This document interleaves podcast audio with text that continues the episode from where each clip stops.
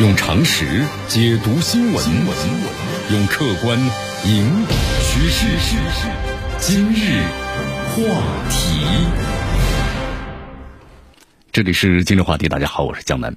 这个普京和拜登的会晤结束了啊。我们说乌克兰这个话题呢，是对话的重点内容。你看，在会晤之前的话，拜登就放言嘛，要制定全面的方案，阻止俄罗斯啊入侵乌克兰，同时增加呢向这个乌克兰提供标枪的反坦克导弹。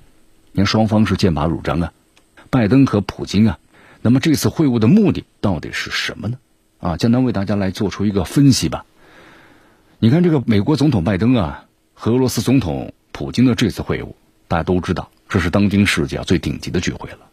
我们说这个聚会呢，不是不应景啊，不是渲染，不是那虚张声势，更不是彼此之间的什么精神质量啊。也有人说，这次他们的会晤是给中国看的，未免有点太自作多情了。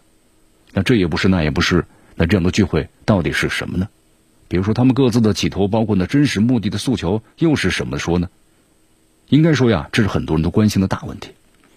咱们首先呢，必须要承认，我们说这是两个呢顶级战略强人的会晤，可以说是两个国家力量的碰撞。你看这个普京和拜登的话，我们说在隔空交锋都是很多回合了，对吧？在叙利亚、在乌克兰、在各个领域，还有在各个方面，美国、俄罗斯两国之间呢，都发生了非常强烈的碰撞。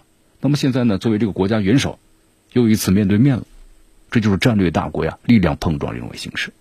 那么这种形式的会晤呢，就如同当年这个美国和苏联首脑的会晤很相似，在本质上啊也没有什么两样。你看，在见面的那一刻，不知道他们想不想起以前历次的美国和苏联呢和美国俄罗斯首脑的会晤啊，从中的话是不是能找到一些有价值的启示和线索呢？可能接下来会有人说啊，他们是为了缓和双边的关系，通过这种会晤啊，那么在一定程度上呢，使这个美国俄罗斯相当紧张的关系啊得到了一定的这个必要的修补，从而使和平啊得到一定的保证。那么这种说法呀，我们说是主流啊，应该是看成了现在流行而通俗，就是缓和修补论。呃，不过湘南呢觉得呀，这种论调在冷战时期呢，美国和苏联首脑会晤时就很流行了。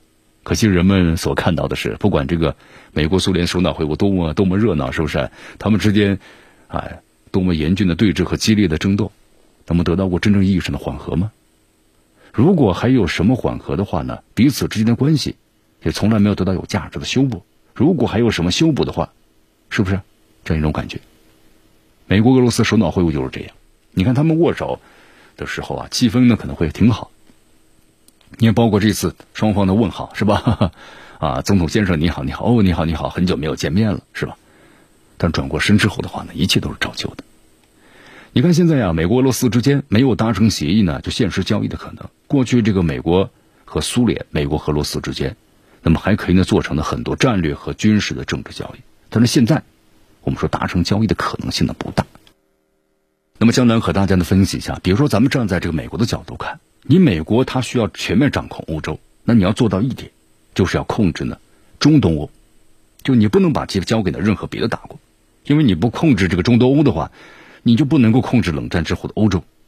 那么你想要在战略上全面控制中东欧，那这美国就必须呢统帅中东欧的那帮小喽啰呢同俄罗斯对抗，就把他们通过这样的一种方式拉拢在一起。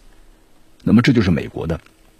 我们说了，和这个中东欧各国之间的战略的凝聚点，如果没有这样的一个由头，我们说了，那这帮喽啰的话就可能各奔他乡做鸟兽散了。那么另外就是美国需要呢，在战略上遏制俄罗斯。你看，遏制俄罗斯呢，就需要借用呢中东欧这个战略大平台啊，也必须要统领呢中东欧这帮呢我们是小喽啰。那么咱们再站在这个俄罗斯角度来看，你看任何大国呢想要控制这个中东欧啊，那么对于俄罗斯来说，那是最严重的挑衅和最大的侮辱了，俄罗斯历来都不能够容忍，对吧？也无法想容忍。俄罗斯和西方之间的地缘战略关系，我们说发展到今天这么一个地步，已经令这个美俄关系没有任何可以沟通或者可以勾兑的要素和要点了，就根本双方都没法做交易了。那么拜登和普京的话呢，我们说了，他们俩也不是因为哦互相欣赏啊、惺惺相惜呀，啊，更不会搞什么政治。啊，联盟对不对？这完全是没有可能性的。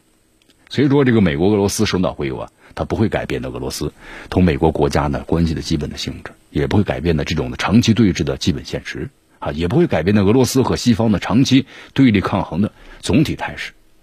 那咱们话说回来，就说既然什么都改变不了的话，会晤对他们 到底有什么价值呢？当然是有价值的。江南觉得呢，美国、俄罗斯两国各自的战略价值，那都是以对方的参照而实现的。你看，对这个拜登而言的话呢，你不实现同普京的会晤，你不交流一下，那么等于没有登上了全球战略和政治的顶峰。你看江南金庸小说里的一句话吧：“为人不识陈近南，就成英雄也枉然。”是不是？那么普京呢，就是现在这个世界上的陈近南啊。实际上对付这个俄罗斯啊，我们说西方的办法历来很多呀，但是我们说管用的不多啊。尽管是这样的话呢，拜登依然是要通过和普京的会晤，就来显示我做了，我努力了，那么来继续支撑啊，及国内摇摇摆摆的政治地位。那么对于普京来说的话呢，我们说普京不是一个爱好张扬、和容易冲动的人，对吧？高度理解，还有理性。那是这是这个普京最深沉的特质，说他肯定不会想我从这个拜登那里能捞到什么好处，也不会对这个美国抱有任何的不切实际的幻想。但尽管这样呢，作为俄罗斯，我跟这个拜登会晤还也是必要的。那必要性在哪儿呢？美国要让俄罗斯感受到的，那俄罗斯要让这个美国你感受到啊，你要感受到我的什么？俄罗斯的强悍和果断。用普京的话来说呀，就让潜在的侵略者呢清醒起来。那普京就是要明白的给这个西方、给美国画出呢各个方面的底线和各种形式的红线，那么完成了普京定义下的美俄新型的大国关系，就是这样的。所以说，这个拜登你定义不了普京，那普京呢你也定义不了拜登，双方呢你看该交流还是交流，交流完之后呢继续呢各行其事。那么这就是这次啊美俄首脑会晤双方的战略企图，也是这次会晤的核心的要义。